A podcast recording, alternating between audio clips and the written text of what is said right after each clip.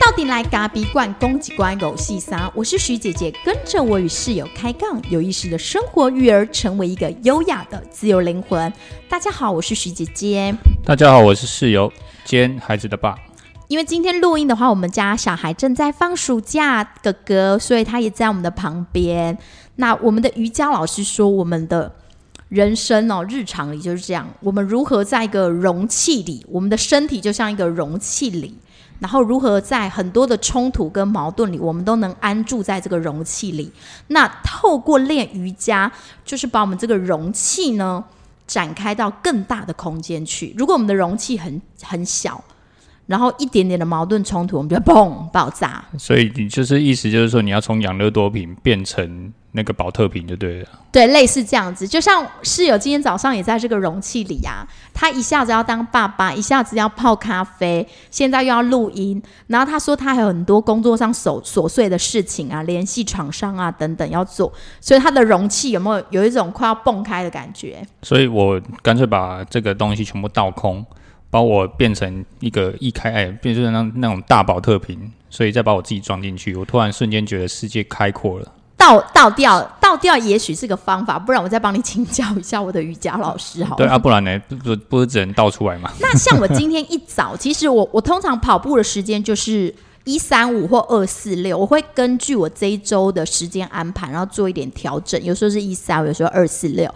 那今天刚好是礼拜三的早上，我就有先带孩子，因为我们家哥哥就是都跟着我们嘛，啊弟弟他还继续在上课。那我通常如果运动的时候，我就带着儿子一起到公园去，嗯，我就可以一边。帮小孩运动，我也自己运动，也没有帮他啦，就是他可以跟着我一起骑脚踏车或跑步。那这个骑脚踏跟车跟跑步，我运动的过程就是把我这个容器给开展开来，我就是透过这个运动。那我进来店里之后就考思康。那室友，你今天早上在干嘛？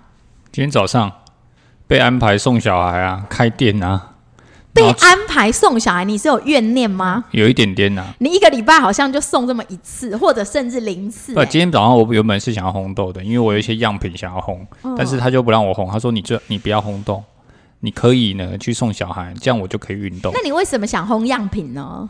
还有烘样品，因为我这礼拜要上课啊，哦，就是明天呐、明天，哎、就哎、因为我上的时间的话，应该是今天的晚上。对，八月十一号礼拜四，上礼拜四是徐姐姐开杠嘛？那这礼拜四是室友要跟大家分享咖啡，你喝对了吗？对，所以我就有一些样品啊，虽然不烘也是可以，也是有一些样品可以用，但是我觉得就是想要再多一点点什么东西。更精彩，让你的课更精彩。啊，要上这个课，不要打电话到店里来哦。它是你可以在 IG 或脸书搜寻台中山海豚女孩培力计划，这是世界展望会承办的活动，然后你们就可以透过它的 Google 表单去做报名。那礼拜四八月十一号的课程是在晚上的七点到八点，可以实体也可以线上，但是这门课很适合实体，为对，什么呢？讲师哈，为什么很适合实体你知道我现在没什么在听你讲话，你知道吗？？OK，对，为什么？为什么很适合实体？你现在是问这个问题吗？对啊，那当然很适合实体啊，因为咖啡就不是要你人有喝啊。在吗？你人有在吗人现在在这边啊，？OK，对啊。但是它本来就是适合实体，咖啡你喝对了嘛？题目就已经告诉你了嘛，就是你喝，所以一定要喝，喝了才有意义，喝了你才能辨别。虽然线上也是有一些部分的人报名，但是我我当然也会尽量去提供一些这关于这方面的一些讯息跟知识啊。当然，呃，它的效果可能还是不及于真正来实体真的喝上那一杯，你或或许会会更深刻一点。而且更清楚什么叫商业豆，什么叫做精品豆。对，好，OK。那另外还要分享给大家一个讯息，就是八月二十七号有一个冉冉市集，出轨咖也会去摆摊哦。那这个也算是一个呃社服团体邀请我们的，就是社团法人台湾福气社区关怀协会所承办的活动。那他们主要服务的学员就是一些身心障碍者。那透过这个市集，让学员们能够跟社区、跟民众去做互动。那当天我们也会去摆摊，它是在我们清水的大秀国小旁边的清水运动场。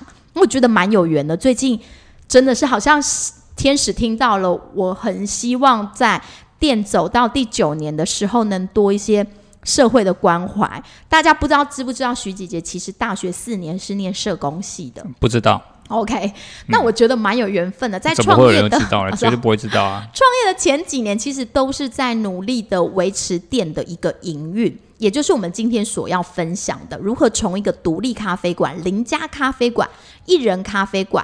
走向了所谓比较有一点点商业的模式跟系统的模式，这也是我上周分享的主题。那我觉得蛮好的，我就把它精简之后呢，跟大家做一个简单的分享。对，所以回到刚刚谈的，就是说我们店已经走到九年了。那在这个九年的过程当中，其实我们一直会去参与很多的活动。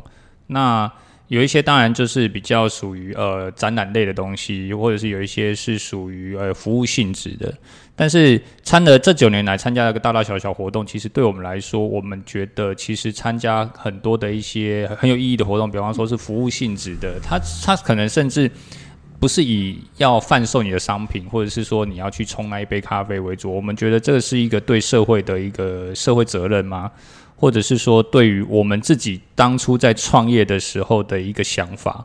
我们觉得，既然我们回到这个家乡来，我们透过我们去卖一杯这样子的一个好的咖啡，那可以把这个咖啡传递给更多人的同时，我们甚至可以用我们的咖啡去跟更多人去连接，而且也可以跟这个社区、跟这个社群去做一个结合，然后来提供我们所能提供的服务。嗯，所以所以室友刚刚讲的咖啡好像就只是一个媒介，对不对？对，咖啡它当然它当然是维持我们的生活了，它这除了媒介，它也是维持我们的生活了。但是我觉得透过咖啡去看世界，透过咖啡去连接这个世界。对我们来说，现阶段来说，似乎是更重要的一件事情，而且也慢慢的好像有一点这种使命感出现了。那刚刚提到，我们其实这些年来都会参加一些活动，那我们就先从我们最初的草创期开始讲。草创期也会有一些活动，可是它的活动也许不是那么多，是在我们刚刚提到的那种社会关怀的部分。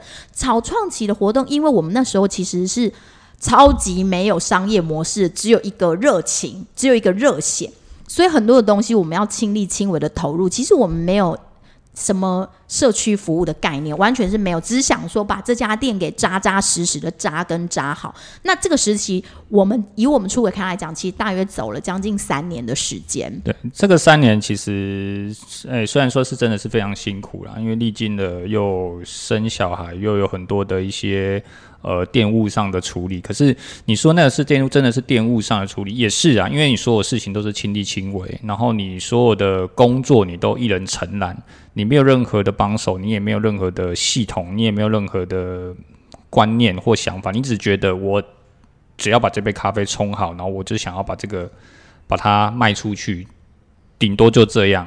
为了活下来，对你不会去想说，哎、我的作业，我的怎么样去安排，其实都没有这些想法。你就是哦，我就是做就对了。就所有东西都自己做，对，所以这这个时间点，我觉得当然是热情支持我们，所以很。年轻很重要。哎、对，年轻才有冲劲，年轻才有热情，年轻才有抱着抱持着希望嘛。所以这个时候对我们来说，虽然他走得很慢，可是呃，这个热情支撑你走过这段时间，也累积了很多。你现在可能，诶、应该说，我觉得它是一个打打地基的一个阶段啊呢、所以那个时候，其实我们把比较多的时间，我们也参加活动，可是那我们是透过那些活动来投资自己跟自我学习。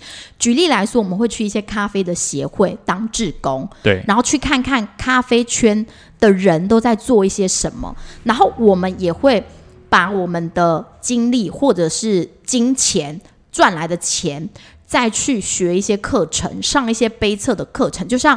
呃，会让室友去上那个日本哈亚西大师嘛？哈哈亚西，嗯，哈亚西，他是日本精品咖啡协会那时候的的大咖，大咖非然后常非常大，就是在个大咖在世界上也是很大咖的。对对对嗯然后他会两天两万五的课程，他就给他对报下去。对，对就是说我们把我们所有呃获得的金钱啊，金钱就当做它是一个资源嘛，哈，我们把这些资源再把它投资在自己身上。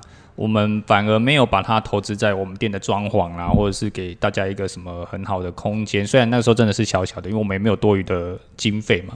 那我们就只能尽量做，但是我们把这些钱呢，或者这些资源，真的是完完全全继续放到自己身上。时间也是，就是把时间有有人如果愿意，有贵人要免费教我们，我们绝对义不容辞。就算是晚上十一二点，我们也去，我们也一起去。这样对，回想那段时光，其实嗯，很多很有趣的事情呢。就是说，在虽然看起来好像呃，就是花了很多时间，走了很多冤枉路，可是。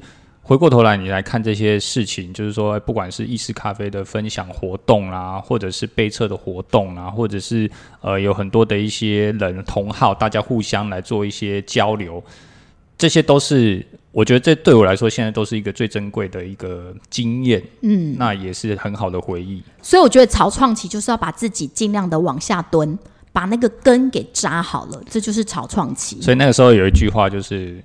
只能安慰自己啊，就是说我现在蹲的低一点没有关系，对，以后说不定会跳高一点。那时候其实有时候会有接到一些电视台的邀约，然后我记得那个时候我就是一个人北上，因为室友他就固定，因为他是一个六日的，一个礼拜六的周末的录影，那我就一个人搭着火车，然后搭着计程车，然后去录影。那我觉得那时候所做的一切都不会以你获利为。前途为最前的考量，而是你要尽量让你的品牌可以曝光，然后你要尽量的学习关于咖啡的点点滴滴。对，这跟或或许跟很多人在操作所谓的商业模式，或者是不太一样，在做一间店的想法或许不太一样。那呃，有钱或者是有一些资源，或者是你本来的 background 的关系。你本来就可以连接很多的不同的呃，在商业上啊，或者说指商业上，你本来就可以连接很多不同的呃资源进来，进来到你的店里面。但对于我们两个而言，我们是从台北下，我们是空白纸，我们是完全是一张白纸，什么资源都没有，然后甚至连人都认识的很少，只有自己的。我们我对我们也不是对你。室友绝对不是在地人嘛，他是新北市来的。那徐姐姐虽然是在海线一带出生，可是我也念书，什么高中就草草都到市区去了，所以其实我都在外地。对，所以。呃，在这样的一个资源匮乏的情况底下，所以我们只能用我们自己的力量，然后能够走出去，我们就走出去，傻傻的坚持，傻傻的做。对，就到现在嘛。对，然后对，进入了可能大概三年的扎根之后，大概四年到六年之间，我们慢慢的店其实进入到所谓的稳定期。其实根据很多的调查，一家独立的咖啡馆。它能够或是一个独立的餐饮业，它并不是连锁的，它是自创品牌的。它能活到第四年，其实已经非常非常的厉害了。通常存活年限呐，平均都是低于四年。那如果说是餐饮、餐馆、服饰这三大红海，它更是低到只有三年半的时间。所以当走到第四年的时候，我知道我大概可以活下去了。好，你怎么这么有信心？我觉得啦，我那时候，因为那时候你会观察你自己的营业额啊、获利率，其实它相对已经进入到稳定了。嗯，然后营业额可能已经是你创业初期的两到四倍，获利率你也都维持在三十 percent 的毛利率以上的话，对。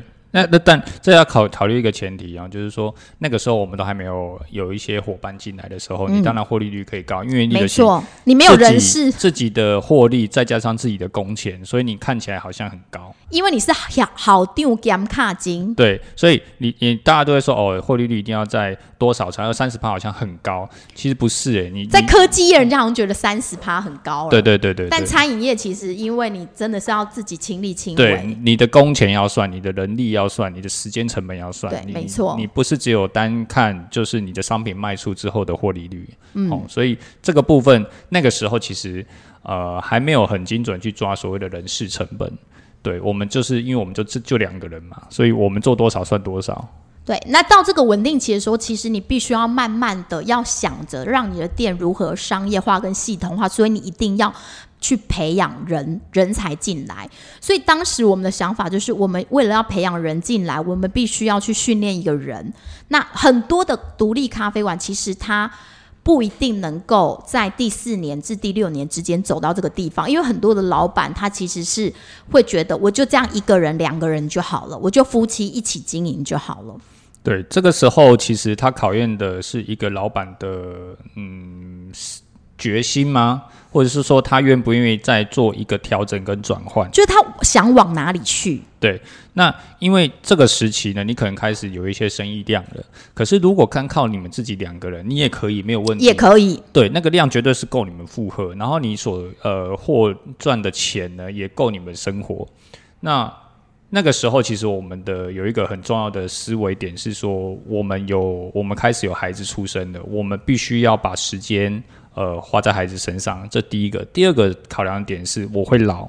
如果我不培养新秀跟在我们店里工作的人，这些年轻的人，没有一个人会愿意看老头子冲咖啡，你知道吗？尤其现在大家都喜欢拍美的事物，不会有人喜欢拍皱纹，好吗？所以这个时候就是很血淋淋的意思，就是说你必须让自己呃暂时的退到后面去，去让年轻人有一个舞台，把自己的舞台退下来之后，你。去往呃去往所谓的，比方说管理的方面，或者是更更 SOP 去建制这些系统，让整个店可以走向的一个就是有人力进来帮你工作的状态。所以这个稳定期对于这种独立咖啡馆来讲，其实是一种挑战，对老板的心也是一种挑战。你到底是要一个人、两个人继续稳定的就这样子生活也还不错下去，还是你愿意让利，让出一点点的利？然后让你自己的脑袋可以再去想一些别的事情，你愿不愿意去系统化你的店？因为很多人会觉得说，哦，就这样子很安稳，不是很好嘛？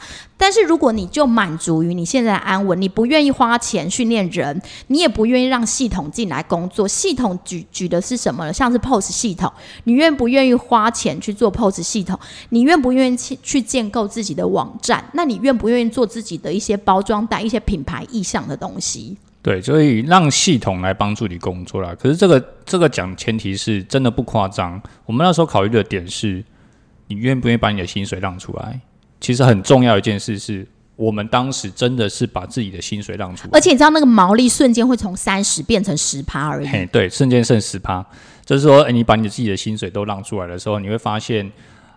我把钱都花在这个人力人事上面嘛，这中间当然纠结过非常多次，来来回回来回回去去调整，去不断的去去，他也不是说哦，我今天花了钱你就找得到人，然后你今天的这些人就可以很安稳的帮助你工作，不一定。管理的书上都这么写啦，但是你实际上在操作的时候很纠结，对，很纠结。所以第一个是你的心脏，你愿不愿意把你的薪水给？给出来就是说，我不领薪水，我只看获利。你看谁可以承担那种毛利从三十四十 percent 瞬间变成十 percent？对，嗯，我想那个是一个痛啊，好吧？就是你不要看，就是就是有时候就是眼睛闭起来，你要告诉自己那是对的方向。对你只要做对的事情嘛。所以那个时候我们当然就是选择第一个，当然就是徐姐的，因为她要顾小孩，所以我就说，那你薪水先让出来，我们多请一个人。然后让这个人来帮助我们工作，你可以有更多的时间去带小孩。另外一方面，你在带小孩过程当中，你也有时间去想我们店里未来的可能要一些呃营运的方向，或者是一些甜点的部分。那我暂时还抽不离，因为我可能还有一些工作要做，在这个时期的时候，所以而且你没办法忽然之间就全部抽离，这是独立咖啡馆。对，一步一步上来最难的地方。对，因为你总是会想嘛，你就说我们是职人咖啡馆，我们是专业型的咖啡馆，品质来说，客人也会找你啊。我们那么多很跟深，就是很对我们很忠诚度很高的熟客，所以他会希望看到你嘛。那你不能一下就突然消失，他找不到你就觉得没有温暖，没有爱。对，所以这个这个东西就变成你好像就是一种很两难的局面。你要退出来不帮他冲咖啡。但是你看到他，他眼睛睛看着你的时候，你真的不愿意帮他冲那一杯吗？所以你的手就会自很不自觉的就上去冲了。那这时候呢，你请来的人呢，就会在旁边看着你冲，他就变成永远是你的助手，他没办法长大，没办法茁壮。对，所以为了让这件事情，呃，真的顺理成章在我们店里发生，就是说我们的我们的同事、我们的伙伴可以，呃，玩可以很。很自然的帮我们的客人冲咖啡这件事情，我们花了非常多的时间，在包含在训练，包含在建制他们的 SOP，包含在他们怎么跟客人应对进退跟互动上，这些东西都是必须得花还蛮长一段时间。我们就是这样来回一直周旋，然后再慢慢的进入七八九年的时候，来到了一个。呃，我们可以慢慢的人才我们也找到了，然后我们如何去维持？那在维持的过程当中，你还是要保有一个创新的心在，因为一家店不可能你就维持在那里，尤其餐饮业、咖啡馆，它是非常新，就像室友刚刚讲，它是非常年轻化的产业。你除除了维持之外，你还要有敏锐度去看到现在市场上的新的饮食文化是什么。所以我们走到了目前。慢慢的，我们要走的一个道路就是，我们找到了人才，然后我们要顺利的换掉自己。刚刚提到这个部分，其实我们真的走了好多年，而且在每次要换掉自己的时候，如果你选的人才又不是那么符合你的期待的时候，你又会自己要跳上来做，那你就会来来回回的。对，所以我们常常在面临一，就是在这个过程当中，常常在面临，就是说，呃呃，人员的离开，我们就必须得重新下来。重新下海，对，所以这样来来回回周旋了好几次，我们慢慢的开始啊，我觉得目前也还正在走，但是慢慢的开始知道说，我应该要慢慢的去委任自己的工作，把我的工作慢慢的发配出去，因为你自己是老板，你不可能从头到尾一包包包全部都包到完，包到底嘛，不可能，所以你必须要开始做所谓的部部分的委任，甚至是全部的委任。你要把你的头脑空下来，但内心有时候是纠结的，因为你是职人上来，有时候你没有在那个舞台冲咖啡的时候，有时候你会觉得有一阵子你会发现，那我还有什么价值？我每次进来咖啡馆的时候，我都这下用电脑吗？这叫低成就啊。就低成就的时候，你心里又不舒服，你会觉得说，那可是我觉得我还是可以自己为客人冲啊，我就不冲了吗？我就会觉得很有一种很。有一种低成就的感觉，就是很落寞了。落寞，我觉得这个时候你你很这，我觉得这是心脏的问题，就是说心态、心态或心脏嘛，就是说你你你请了人进来，那变相的你把自己的薪水放出去，那你的人员确实可以帮你把这个系统化做好，可是你就会去想说，那如果人又不进来，然后营业额又做不上来，这个时候你又会很担心很多的事情，所以。他一直在考验着你自己的心脏够不够大颗，你愿不愿意投资？你愿不愿意让系统去工作？还是你还是很想要自己工作？所以有时候那个时候，其实有一阵子我坐在那边，因为人都帮我们做好好，就是诶，大家都可以服务的很好，因为工作也都很正常、很顺利。突然发现自己没有价值。你说我为什么在这里？那我在这里，我每天来是看营业额的吗？我每个月在统，我是我是那个只是统计营业额的那一个人吗？所以职人要变成一个管理者，其实是非常困难。这就是为什么所谓的独立咖啡馆、夫妻咖啡馆，它很难走向商业化跟系统化的一个原很主要的原因所在。对，我觉得慢慢的你开始可以看到某一些迹象，可是当你知道要改变，跟你愿不愿意改变，跟你决定改变。这是完全不同的阶段，所以你就是要有 guts 啦，要换掉你自己啦，找到优秀的人才，你就要有胆识换掉你自己。对，所以这这个是真的讲起来哈，我们讲起来容易啦，管理的书上也都这样写。对我们没有办法一语道尽，但是那个心情跟感受，只有真正在当下的人，你会真的是很无奈。而且你真的要从职人变到一个管理者，就是你没有在亲力亲为泡咖啡，可是你的脑袋啊，其实还是不能休息。你身为一家店的老板，你你要把自己拉高到管理者去看的时候，你有时候像室友讲，你要看营业额，你要看我们跟员工跟我们找到的这个优秀人才，我们有没有在同一条道路上，他能不能清楚的理解你这家店的理念是什么，你就要不断的跟他去沟通，要不断的一直诉说。我觉得我今年的目标了，在年初的时候，其实。其实我们的目标，我的自己的目标了，就是说我怎么样成为一个专业的经营人，而不是就是你的目标了。这是我的目标，新目标。对，而不是成为一个专业的咖啡职人。嗯，对，专业的咖啡职人跟专业的经营职人，你当好几年了啦，你可以换一换了。对，但职人已经在我身上已经根深蒂固了嘛。你现在是可以当职人，就是我们刚刚讲的那些市集啊，或是你去当讲师，或者是我们有一些刻字化的被外包出去的，这都是算是我们店里的熟客，经常都会说啊，那个几月几号你有没有空，可不可以来我们这个豪宅帮我们冲个咖啡？包哎，可以外包我对，或或者是来我们的公司帮我们冲个咖啡，没有问题，没有问题，这个方面都完全没问题，我我就可以被外包。这个就是你职人，你的价值还在。对。只是是特别针对我们那个非常高忠程度的客人。对，大家我愿意喝我冲的咖啡，我都愿意冲给他喝，对不对？对对。这是这是我觉得这是一个，你你知道，作为一个咖啡人吼，当人家很愿意喝你那杯咖啡的话，纵使这杯咖啡不收钱，你都愿意冲给他喝，这就是我对咖啡的热爱嘛爱，热爱嘛，对，热爱。所以，当这件事情进到一个管理的时候，其实它是一个冲突的，冲突很非冲突，非常非常冲突的，因为你爱咖啡，你舍不得离开咖啡，然后呢，在管理上会形成一个很大的冲突点，就是你愿不愿意把你的爱给割舍出去，让你的爱给别人去发挥。有一点像是你要让你的小孩自己去飞了，因为出轨咖他已经九年了，长出了他自己的样子了，那你哦愿不愿意放手让他去？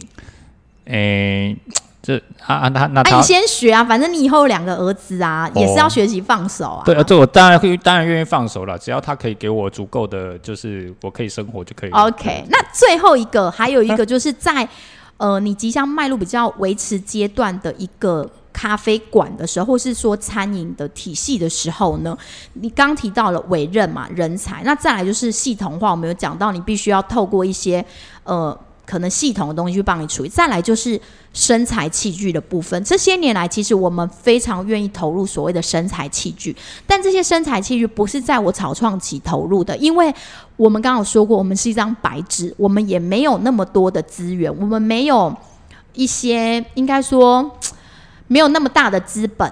我们没有那么大的资本，所以我们不可能一开始就投入很好的装潢或者是很好的机器设备。但是我知道机器设备就是你的身材器具，其实非常重要。所以这几年来，我们一段不断的去升级我们的烘豆机，甚至在我们第七年、第八年的时候，我们还引进了选豆机。选豆机就是为了让我们烘焙完的豆子可以把一些瑕疵的豆子剔除掉。早期我们用人工来剔除，但是你知道人他会累，他的肉眼会累，他的情绪有可能今天有高潮迭起的部分有起伏，所以呢会让那个挑豆这种很机械化工作呢，就有一点点的风险在。对，所以嗯，应该说长久下来了，我觉得品质还是我们最关心的一件事情。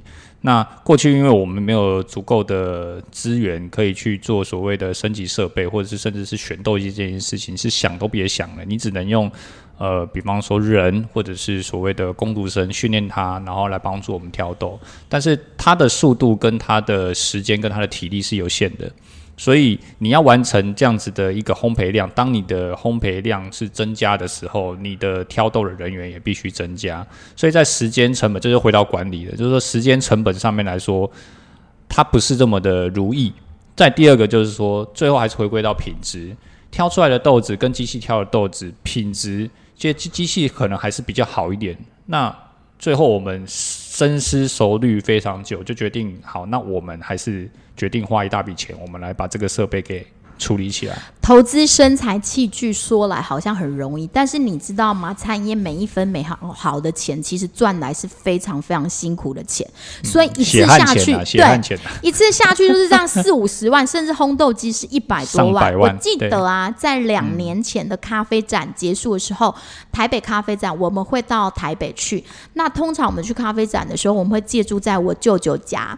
那我舅舅呢，他是一个就是算是传统产业的老板，他是在做那种流量机流量有，点像是也有很多的机台 CNC 那种。对，那那一年呢，舅舅就带我们，因为我们只有我们两个夫妻去，孩子没有跟，他就说啊，要不要来去看一下我的工厂？其实那工厂我小时候去过，但是好多年我就没有再去了。那舅舅就刚好那个逢一个假日，他就说，那不然来去我工厂参观一下，因为我舅舅又买了一个新的厂厂房。对，那我们就去，那去到那边看，舅舅就跟我们说啊，这一台机器是在做些什么的，那一台是在做什么的。对，然后那时候我就跟舅舅说，是不是投资身材器具是很重要的？